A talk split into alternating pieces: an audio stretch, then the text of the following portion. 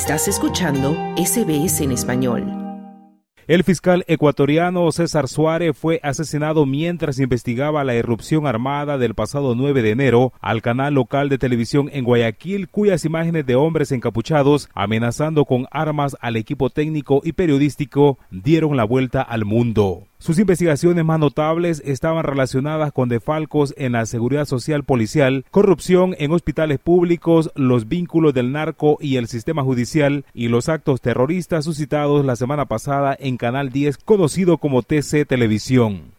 El fiscal Suárez no contaba con respaldo policial cuando fue impactado unas 20 veces, pese a que acababa de interrogar a los 13 detenidos por irrumpir en directo en el programa de televisión. La fiscal general de Ecuador, Diana Salazar, se pronunció respecto al asesinato del fiscal de Guayas, reclamando seguridad a su personal y audiencias virtuales.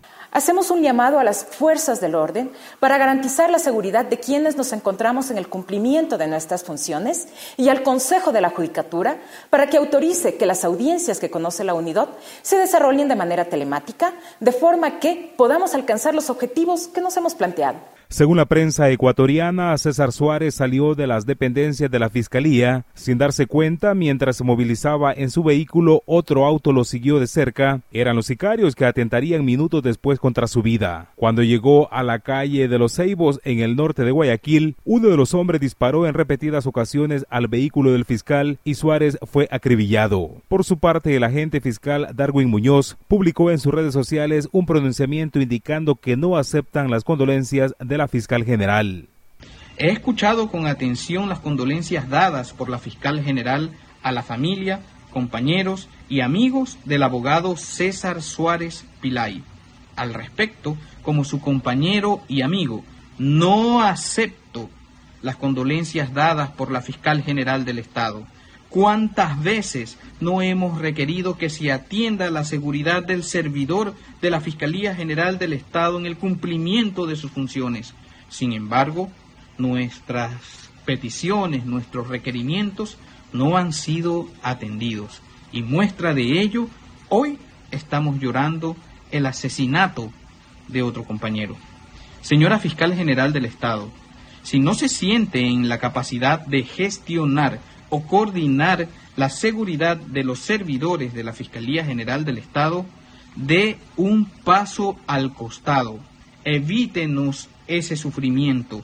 El asesinato del fiscal se produjo en medio del estado de excepción decretado por el presidente Daniel Novoa al plantear un conflicto armado interno a 22 bandas criminales dedicadas principalmente al narcotráfico, a las que ha pasado a denominar como grupos terroristas mientras las autoridades detuvieron a dos hombres que habrían participado en el crimen. Se trata de dos presuntos integrantes del grupo delictivo Los Chone Killer, según el general Víctor Herrera, jefe policial de la zona que comprende la ciudad de Guayaquil, donde ocurrió el asesinato. Además, comentó sobre la falta de seguridad a la víctima.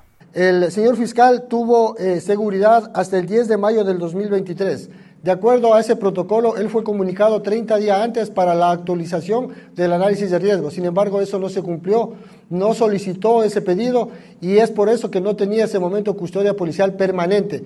Por su parte, una familiar del fiscal César Suárez dijo a periodistas que a pesar de investigar casos de corrupción y narcotráfico, no contaba con resguardo policial. Según dijo la mujer, a Suárez lo vendieron pues señaló que instantes antes del asesinato recibió una llamada de urgencia para trasladarse a un punto que no quiso revelar. A propósito, el director ejecutivo de la Asociación Ecuatoriana de Editores Periódicos, Francisco Rocha, calificó como una falla a la falta de custodia policial para el fiscal César Suárez, quien manejó casos sensibles como la toma del canal por un grupo subversivo. Sí, una de las grandes fallas es que no tenía la custodia que deberían tener no solo los fiscales que están a cargo de estos casos importantes, sino adicionalmente todos los operadores de justicia que entre comillas, y han dicho así los grupos delincuenciales, eh, se atreven a juzgarlos. El pasado 10 de enero, el presidente Daniel Novoa firmó un decreto que dispone protección a los altos mandos del Gabinete Estratégico de Seguridad que se extiende a cónyuges e hijos. Sin embargo, y según denuncian familiares de la víctima, la protección no abarcaba al fiscal César Suárez en Guayaquil, en una de las zonas más violentas del país suramericano. Para SBS Audio informó Wilfredo Salamanca. ¿Quieres escuchar más historias como esta? Descárgatelas en Apple Podcasts, Google Podcasts, Spotify o en tu plataforma de podcast favorita.